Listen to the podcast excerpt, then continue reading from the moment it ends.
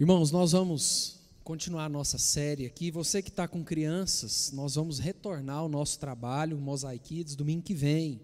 Tá? Então, hoje ainda estamos com as crianças ou aqui, ou se vocês quiserem usar as salas, as salas estão abertas, disponíveis para vocês. No domingo que vem, nós vamos ter a abertura do Mosaic Kids 2023. Vai ser um momento muito bom, mas hoje ainda, pela manhã e à noite, as crianças ficam aqui com a gente, ou é, lá nas salinhas também, caso você, pai, mãe, queira usar as nossas salinhas, elas estão disponíveis, tá bom?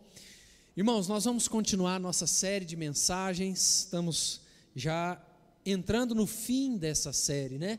Nós começamos a estudar o livro de Ruth, capítulo por capítulo, versículo por versículo, e nós intitulamos essa série de Deus e as diferentes fases da vida.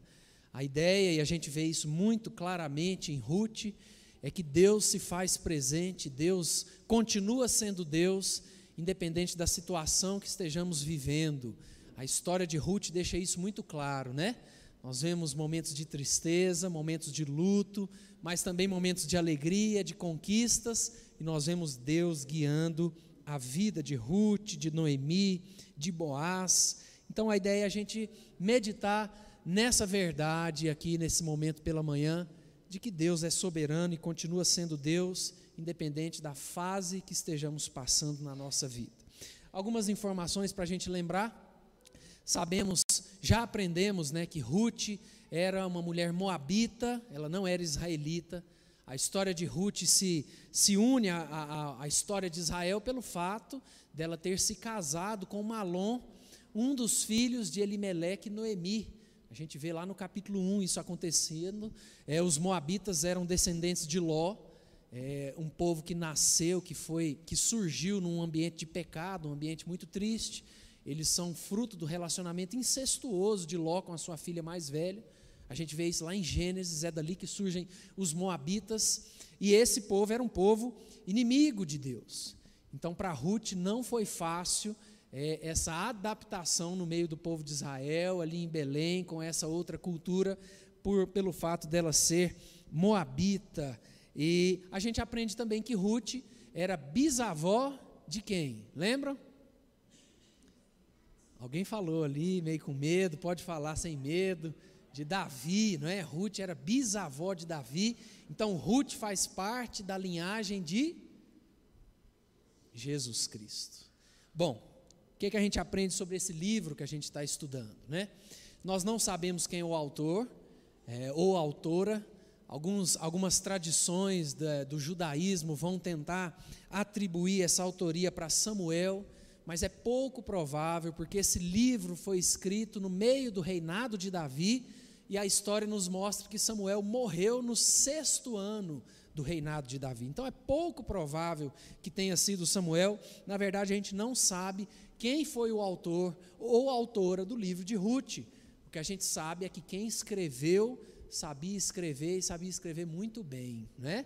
Porque o hebraico usado aqui em Ruth, é, todos os estudiosos, os hebraístas, os teólogos vão elogiar fortemente a literatura de Ruth, mesmo na nossa tradução, que a gente perde muita beleza do hebraico, a gente já consegue ver nessa narrativa, essa história romântica, isso vai prendendo a gente. Cada domingo a gente quer saber mais o que vai acontecer. Um comentário que eu sempre trago da Bíblia NVI, falando sobre a narrativa de Ruth, o, o estudioso diz assim: em relação a, a todas as narrativas históricas das Escrituras, Ruth é insuperável na concisão, na vividez, no calor, na beleza e na eficácia dramática, joia da narrativa hebraica lavrada com primor.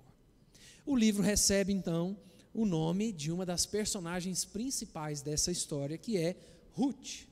Nós já aprendemos que o autor registra a história de Ruth, a história dessa família, embora ele tenha escrito isso lá no meio do reinado de Davi, essa é uma história que conta sobre o tempo dos juízes, antes da monarquia em Israel. Ah, o povo de Israel passou por esse período onde eles eram governados por juízes. Inclusive Samuel foi um dos juízes sobre Israel. Então conta sobre essa essa fase antes da monarquia, o período dos juízes, que era um período de muita confusão política, um período permeado por idolatria, um período é, de violência, é, de fome, de imoralidade. Inclusive, lá no primeiro capítulo de Ruth, a gente vê a família de Elimeleque e Noemi saindo de Belém, indo para Moabe por conta de quê? Lembram? Da fome. Da fome, da falta de comida, da crise financeira. Então, esse era o contexto narrado aqui pelo autor que nós lemos em Ruth. Domingo passado, nós terminamos o capítulo 3, vamos iniciar hoje o capítulo 4 e último capítulo de Ruth. Domingo passado, a gente viu Ruth fazendo é, é, conforme a instrução de Noemi, né? Ela vai até Boaz ali, depois na, na eira, depois do período, da colheita. A gente vê Ruth cumprindo passo a passo tudo o que Noemi havia instruído. A gente vê Boaz é, indo aqui a, ao encontro, na verdade, percebendo a presença de Ruth ali, deitada aos seus pés, e eles têm aquele diálogo, e tudo aquilo começa a acontecer naquela possibilidade de um casamento. Já vimos que Boaz era um resgatador. Lembram da lei do resgate em Israel? Sim, não, mais ou menos. A lei de Israel que queria preservar sempre a família. Esse era um dos momentos, um dos, um dos, uma das linhas dessa lei, a lei do resgatador, que era o quê? Dois irmãos ou mais, um dos irmãos é, morria e um irmão tinha o direito de se casar com a mulher do falecido e o primeiro filho desse casamento seria o sobrenome do falecido, para que o nome daquele homem que havia morrido não se perdesse é, no meio do povo de Israel. E outra questão da lei também era o resgate de terras. Se um parente estivesse passando por dificuldades, precisando vender a sua terra, para que outro, outra família, para que povos estrangeiros não se aproveitassem dessa crise financeira e pegassem as terras, o parente tinha o direito de resgatar essas terras. A gente vê que Boaz é, é esse parente ali, e a gente vê ali Ruth indo na eira conversar com Boaz, né, dar todos os sinais possíveis para Boaz, para que Boaz entendesse o que estava acontecendo ali. E a gente terminou domingo passado com a resposta positiva de Boaz, que ele iria cumprir o seu papel como resgatador, mas que antes ele ia procurar o parente mais próximo. Ao que o texto indica, existia alguém, existia um homem, que era um parente mais próximo de Elimeleque do que Boaz. Boaz então deveria consultar esse parente se ele iria querer fazer essa função de resgatador ou não. E é isso que nós vamos ver hoje, né? Domingo passado a gente aprendeu, tiramos né, duas lições para a nossa vida. Aprendemos que Deus não trabalha através do pecado, né? Deus não, não age através de meios ilícitos, Deus não compactua com os nossos esquemas pecaminosos, embora Ele seja soberano, Ele age muito além disso, mas a mão de Deus não está conosco quando a gente está num caminho contrário à vontade dEle. E a gente aprendeu também que nós precisamos esperar o tempo de Deus. Ruth volta da eira, volta do seu encontro com Boaz, conta tudo para Noemi, e qual é a resposta de Noemi? Espera. Agora é hora de esperar. E a gente aprendeu como nós precisamos aprender a esperar também. Vamos lá para o nosso texto. Depois desse resumão todo aí, né? Abre aí a sua Bíblia, Ruth, capítulo 4, nós vamos começar do verso 1 ao verso 4. Ruth capítulo 4, do verso 1 ao verso 4. O texto diz assim: Boaz subiu à porta da cidade e assentou-se ali. Eis que o resgatador de que Boaz havia falado ia passando.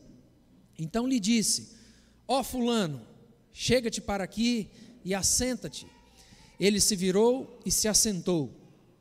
Então Boaz tomou dez homens dos anciãos da cidade e disse: assentai-vos aqui. E assentaram-se. Disse o resgatador: Aquela parte da terra que foi de Elimeleque, nosso irmão, Noemi, que tornou da terra dos Moabitas, a tem para venda. Resolvi, pois, informar-te disso e dizer-te: compra na presença destes que estão sentados aqui e na de meu povo. se queres resgatá-la, resgata, se não, declara-mo para que eu saiba, pois outro não há senão tu que a resgate, e eu depois de ti. Respondeu ele: Eu a resgatarei. Como Boaz prometeu a Ruth, ele vai resolver a situação aqui então.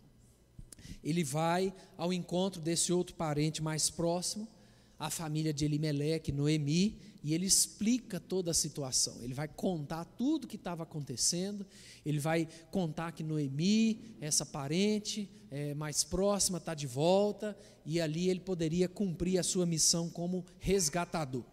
Vamos entender algumas coisas aqui desses versículos.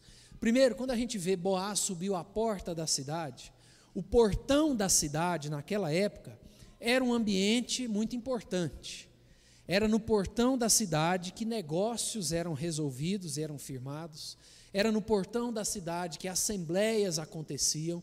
Então, era um lugar público, reservado e pensado para grandes decisões. Negócios eram fechados ali, assembleias aconteciam, é, promessas e combinados na porta da cidade se tornavam oficiais, se tornavam legais. Então, cumprindo o costume da época, Boaz vai para aquele lugar que era ali um centro de negócios, aquele lugar já conhecido por ser o lugar apropriado para esse tipo de assunto, e o texto nos diz que, passado algum tempo, passa por ali o resgatador.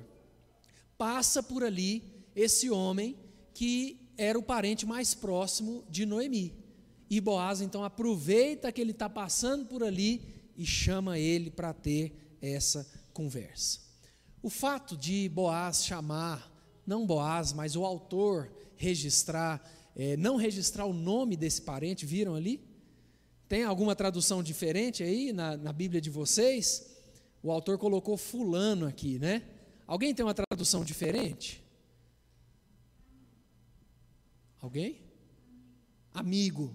Bom, a gente não sabe o porquê é, o autor não colocou o nome desse parente. Com certeza Boaz sabia o nome dele.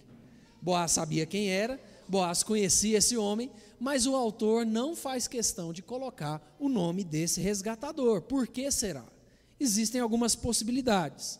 Pode ser pelo simples fato de que o nome desse resgatador não ia influenciar em nada na história. Pode ser também pelo fato, é, usando um recurso de ironia, Talvez o autor, como ele escreve muito bem, como ele faz numa ideia de um romance, ele quer passar para nós que essa pessoa não importa, de que o centro da história está em Boaz e Ruth. A gente não sabe qual foi a intenção, mas a gente vê que ele faz questão de não registrar o nome desse parente. E a, o versículo nos mostra que Boaz, então, encontrando aquele parente, chama ele para conversar e convida também dez homens para serem testemunhas daquela conversa. Boaz sabia que ali aconteceria uma conversa importante. Boaz sabia que ali ia é, daquela conversa ia sair resoluções importantes a respeito de terra, a respeito de casamento, e Boaz então chama dez pessoas, dez homens, para serem testemunhas daquela conversa e do combinado que aconteceria ali. Olha o que a, a Joyce Every Clayton, né? essa mulher que eu sempre gosto de citar aqui, ela tem um comentário sobre Ruth excelente. Olha o que ela diz aqui. Em Deuteronômio 25, verso 8, não constatamos que era preciso um quórum de dez pessoas para testemunhar um casamento por levirato. Bem mais tarde, dez era o número mínimo exigido para que houvesse culto na sinagoga. Aqui, talvez não passe de um exemplo do fato de que no Antigo Testamento o número 10 era aparentemente um número arredondado para designar o menor grupo efetivo possível. É bem provável que Boaz use desses recursos do contexto para chamar aqueles dez homens ali para que aquela conversa fosse de fato oficial. Como a gente já tem conversado, a lei de Deus do Antigo Testamento queria proteger a família. Então, um parente que passasse por dificuldades financeiras para que um parente que passasse por dificuldades financeiras não fosse explorado por alguém rico, por um estrangeiro, os seus próprios parentes tinham o direito de comprar, de pagar por aquela terra, fazendo assim com que a propriedade ficasse dentro da família e não fosse explorada por outros povos, por estrangeiros, naquele momento de dificuldade. Da mesma forma, uma viúva, como nós já aprendemos, para que o nome do falecido não se perdesse no meio do povo, um irmão, um parente poderia se casar com ela, dando continuidade à linhagem da família. Boaz então explica tudo isso explica todo esse contexto para aquele parente da família de Elimeleque, de Noemi, falando apenas das terras e da propriedade em primeiro lugar, viram? Perceberam a estratégia de Boaz aqui? Boaz não menciona Ruth no início da conversa. Ele está ali, né, usando da estratégia. Pelo jeito, estratégia era um ponto forte dessa família, né? A gente vê Noemi com a estratégia falando para Ruth: Ruth, faz assim, assim, assim, nessa ordem, não muda, faz isso desse jeito que vai dar certo. E a gente vê Boaz fazendo a mesma coisa aqui. Ele não menciona Ruth por enquanto. Ele fala apenas das terras que pertenciam a Elimeleque e Noemi. Quando a gente lê aqui no nosso texto que Boaz fala que Noemi tem essas terras para venda, essa é uma tradução equivocada. Noemi não estava vendendo as terras.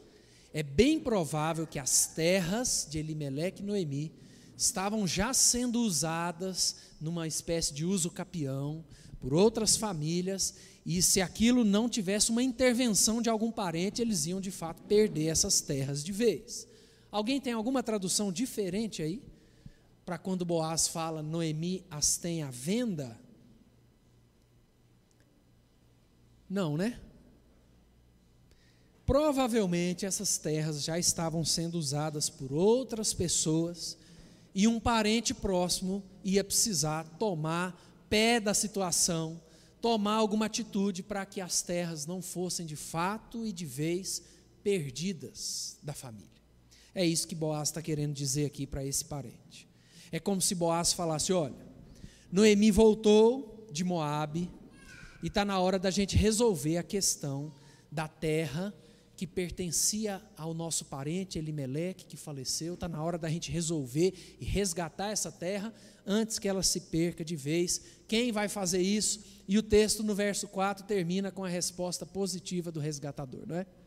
Como é que ele responde ao, ao, a toda a informação de Boaz? Eu a resgatarei. E aí vale uma pausa pensando no coração de Boaz agora. Talvez Boaz já tenha lançado esse problema da terra, falou: olha, tem essa terra, tem que comprar essa terra para a terra ficar na família. Se a gente não comprar essa terra para ficar aqui na família, a gente vai perder essa terra.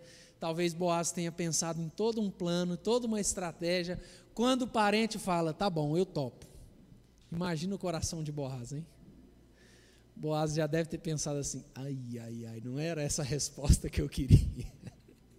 O verso 4 termina com uma resposta positiva desse parente, entendendo até ali, claro, que era só a respeito de terras, propriedades, e ali nesse momento ele aceita a responsabilidade de cumprir o seu papel como resgatador. Mas o texto continua, os versos 5 e 6, acompanhe aí comigo.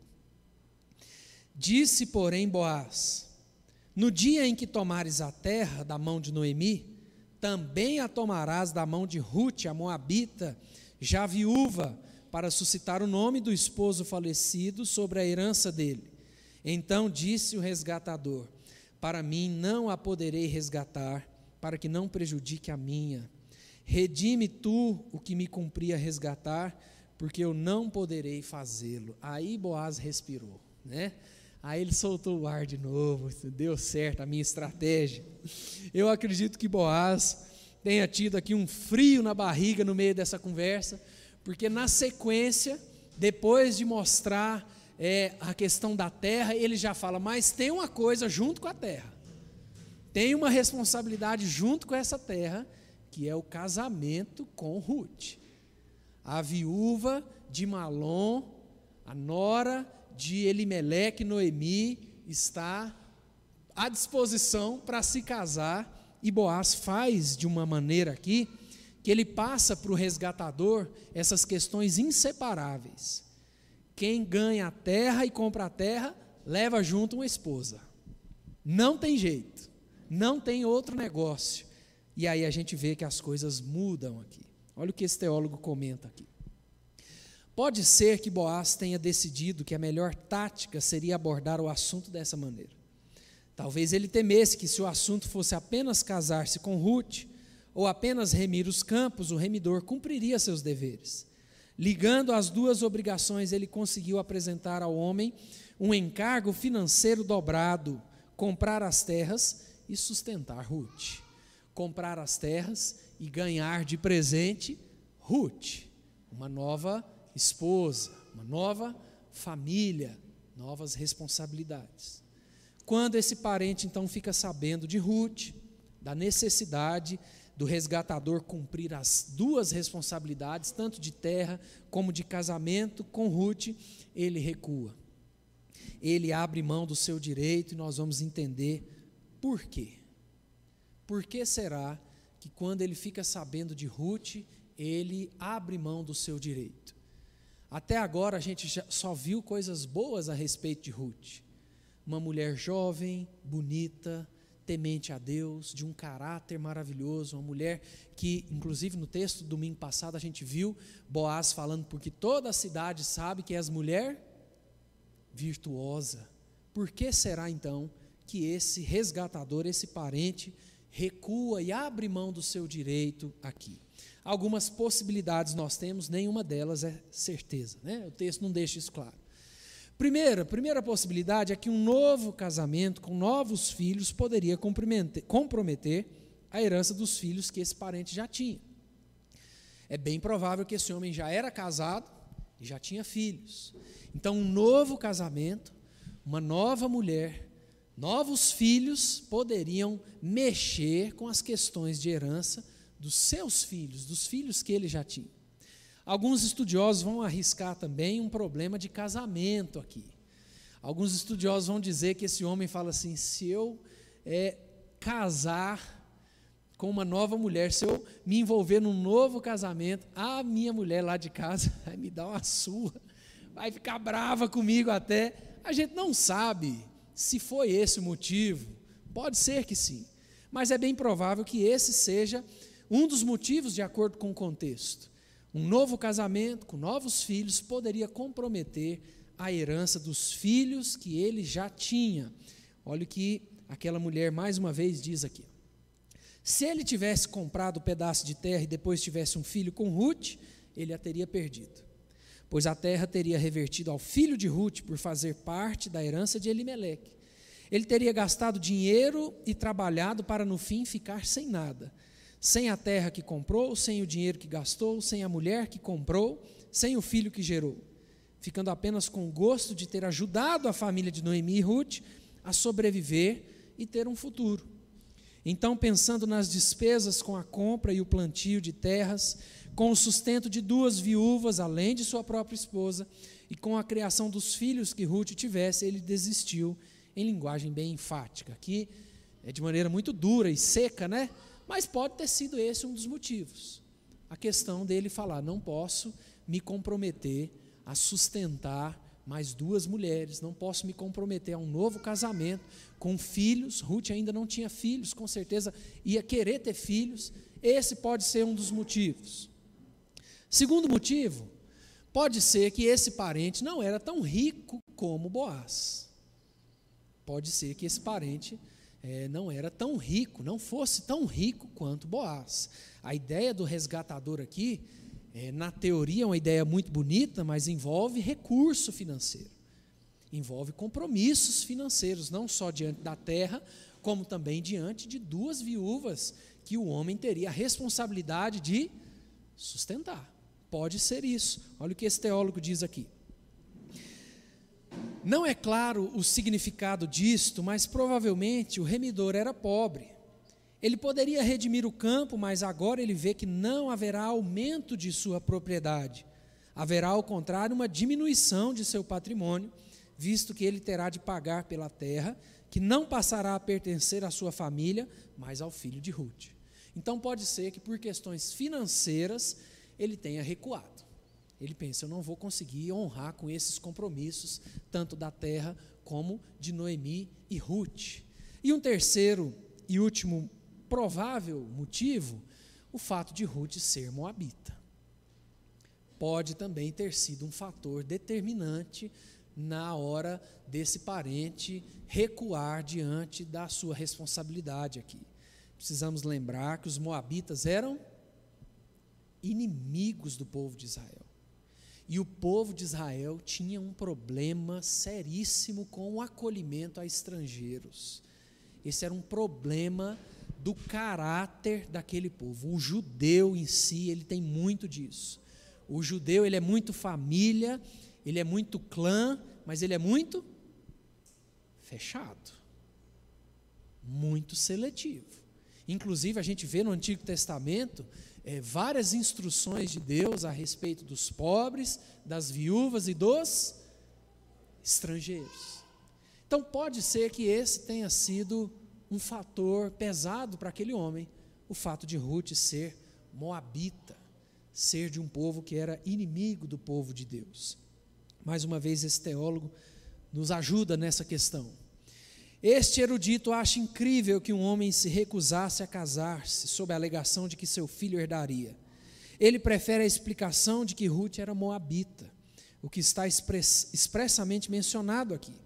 Toda uma família se havia extinguido logo após um casamento misto com moabita. Ele não desejava repetir a experiência. Contudo, nada no texto existe para indicar qual era o pensamento do remidor. Essas são três de várias outras possibilidades que a gente poderia pensar, porque o texto não nos ajuda, não nos mostra claramente o porquê daquele parente ter recuado, ter abrido mão é, de cumprir com todo o seu papel diante da terra e também assumindo e tomando a mão de Ruth em casamento. Independente dessas possibilidades, o fato é que o texto não deixa claro o real motivo que fez o parente desistir do resgate, o importante, pelo menos para Boaz, é que ele havia desistido. Eu acho que Boaz não está muito importando a é, sobre a razão que fez esse cara recuar. Ele está achando bom demais que a sua estratégia deu certo e ele poderia então resgatar tanto as terras como também a mão de Ruth em casamento. Por fim, irmãos, olha o que esse teólogo diz aqui. Gosto muito de ler os comentários dele, ele é bem pastoral. Ele diz assim: Sem dúvida, Boaz ficou aliviado quando seu parente retirou-se da transação e abriu caminho para que Ruth se tornasse sua esposa. Vale a pena observar que o parente mais próximo tentou proteger seu nome e sua herança, mas nem sequer sabemos seu nome ou o que foi feito de sua família. Boaz assumiu os riscos do amor e da obediência e seu nome encontra-se registrado nas Escrituras e é lembrado com honra. Irmãos, quais são as lições que a gente poderia tirar do texto de hoje? Nós vamos ficar só aqui, até aqui, senão não tem graça, né? Vamos devagarzinho para a gente ir entendendo toda a história. Quais são as lições que a gente poderia tirar para a nossa vida diante do trecho que nós meditamos hoje?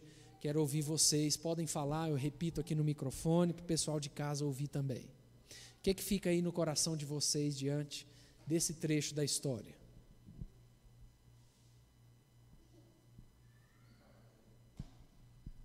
Pode falar, Selma.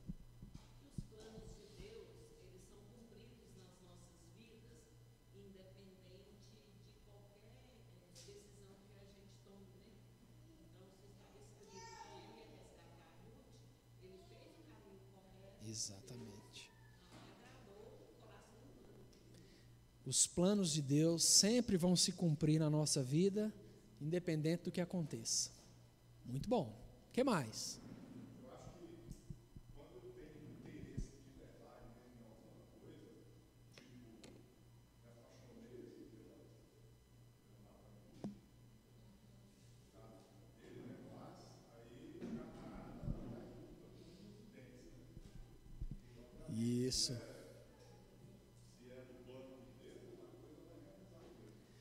Lembra que a gente conversou sobre isso, acho que há dois domingos atrás, né? Os planos de Deus não estão em conflito com a nossa responsabilidade. Às vezes a gente acha que Deus só age de maneira sobrenatural, miraculosa, ele age assim também, claro, mas ele também age junto com as nossas responsabilidades. Deus age junto com o nosso trabalho, com o nosso esforço, com a nossa inteligência, não é? Que mais?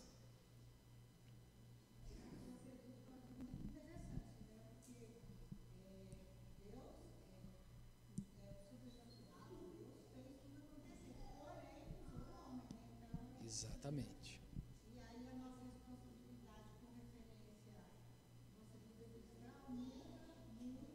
Exatamente.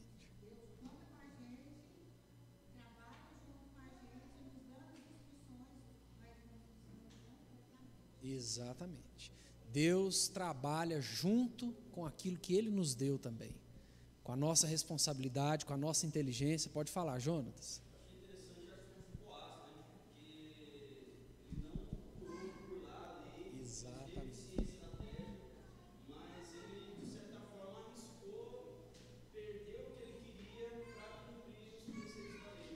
Exatamente. Muito bom. Você leu aqui, né, Jonatas, o que eu escrevi aqui, né? A lição que eu trouxe vai exatamente junto com o que o Jonatas acabou de falar. Esse é um fato que a gente observa. Deus se agrada de uma vida que busca honestidade. Por que, que a gente vê isso? Boaz arriscou perder a mão de Ruth, cumprindo a lei com honestidade. Boaz poderia ter resgatado as terras, se casado com Ruth sem consultar esse outro parente. Poderia ou não? Claro, poderia. Inclusive com a desculpa toda santa: ajudar a família, cuidar a terra para a terra não sair da nossa, da nossa família. Mas ele busca fazer a vontade de Deus, cumprindo tudo com honestidade. Ele sabia que existia um parente mais próximo de Elimeleque. Ele sabia que esse parente tinha o direito, antes dele, de cumprir essa missão, e ele vai, consulta esse parente, tomando risco, né, assumindo o risco de talvez perder tudo. Essa é a única lição que eu anotei aqui para nós, diante de tudo isso que nós conversamos. Deus se agrada de uma vida que busca honestidade. Pode falar, Selma.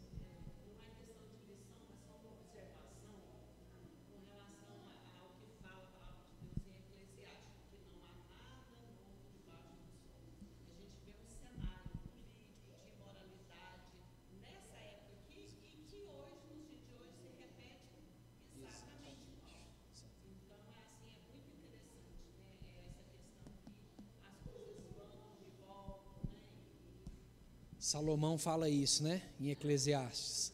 Não há nada novo debaixo do sol. A gente vê o contexto e tudo que acontece aqui há tantos anos atrás se repetindo até hoje. E pode falar, Luiz Carlos.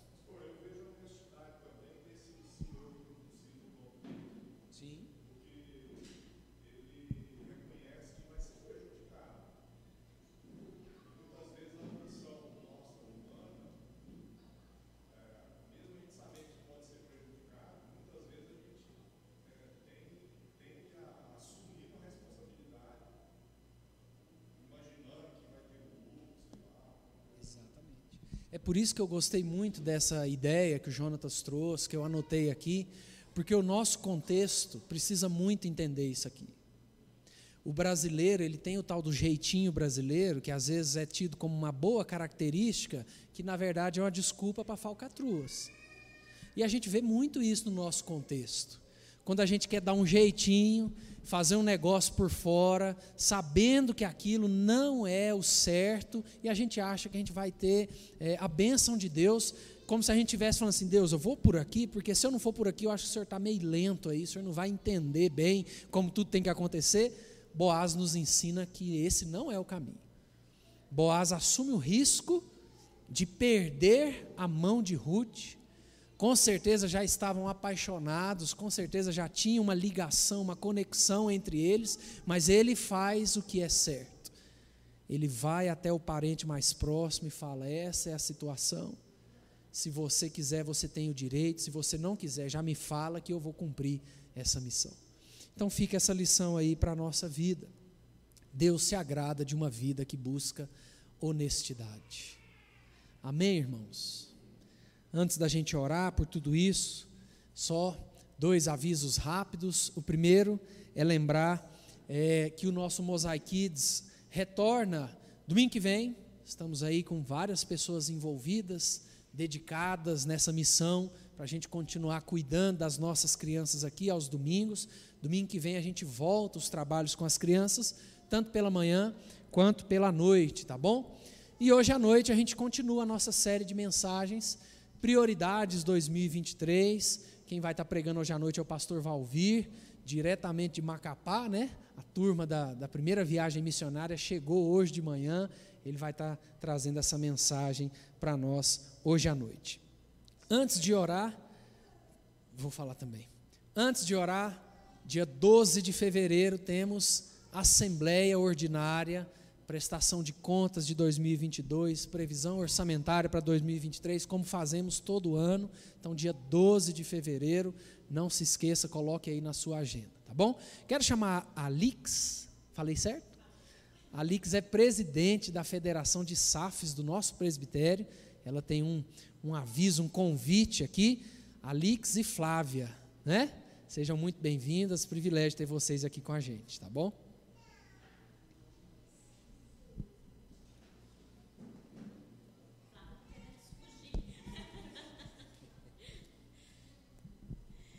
Graça e paz, amados irmãos. Estamos muito felizes por estar aqui. Como o pastor disse, meu nome é Alix. Essa é a Flávia, eu sou a presidente eleta tesoureira da nossa federação. Nós somos membros da Igreja Presbiteriana Setor Pedro Ludovico. E estamos aqui hoje para falar um pouquinho sobre a nossa federação e apresentar um programa, uma programação especial que nós vamos ter. A, a, nossa federação ela tem seis SAFs constituídas. Então, a nossa SAF do setor Pedro, a SAF da congregação Vida, é a congregação da primeira igreja de Senador Canedo, a SAF da primeira igreja de Senador Canedo, a SAF Betesda, que é uma congregação da nossa igreja, da igreja do setor Pedro. E atualmente a gente está, recebeu a notícia da reorganização da, da SAF do setor Jardim Goiás. Estamos muito felizes por isso, elas se reorganizaram. É, nós vamos realizar um encontro de mulheres, não necessariamente precisa pertencer à SAF. É um encontro para mulheres de todas as idades. Vai se realizar no dia 11 de março, à tarde, às 15 horas. Nós vamos fazer um chá de mulheres lá na igreja do setor Pedro Ludovico. E nós viemos aqui para convidar as mulheres. Então, de qualquer idade, vai ser um momento muito gostoso. Nós vamos ter uma oficina gostosa, uma coisa muito legal que nós estamos preparando. E a gente queria contar com a presença de vocês, para a gente se conhecer melhor, para a gente ter um momento gostoso juntos. O, o tema do nosso quadriênio, da Nacional, é: agora, pois, permanecem a fé, a esperança e o amor. Estes três, porém, o maior destes é o amor. 1 Coríntios 13, 13. Então, nós queremos cultivar o amor. E para a gente se amar, a gente precisa conviver, a gente precisa se conhecer.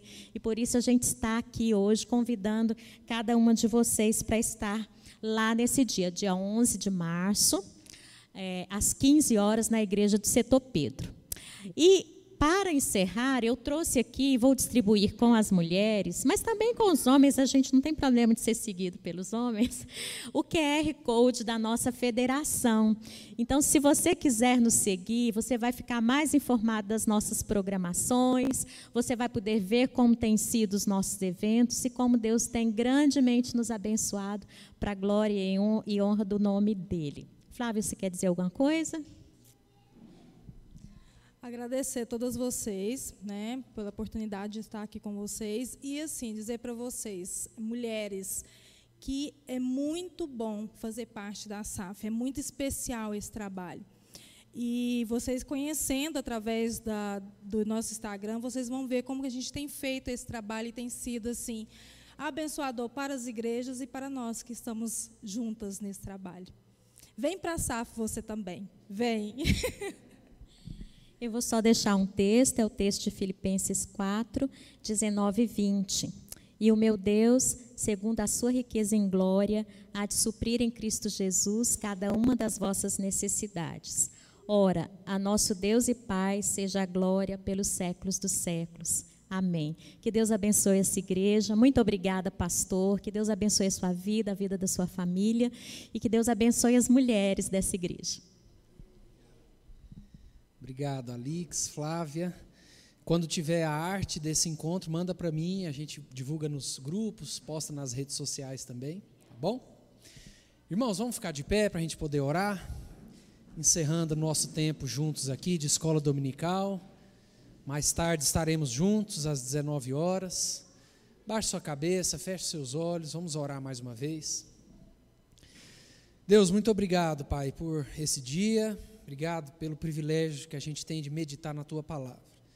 Obrigado por essa história tão bonita, tão impactante que é o livro de Ruth, a história dessa família e por a gente poder perceber, Deus, que o Senhor se faz presente em todas as fases da nossa vida.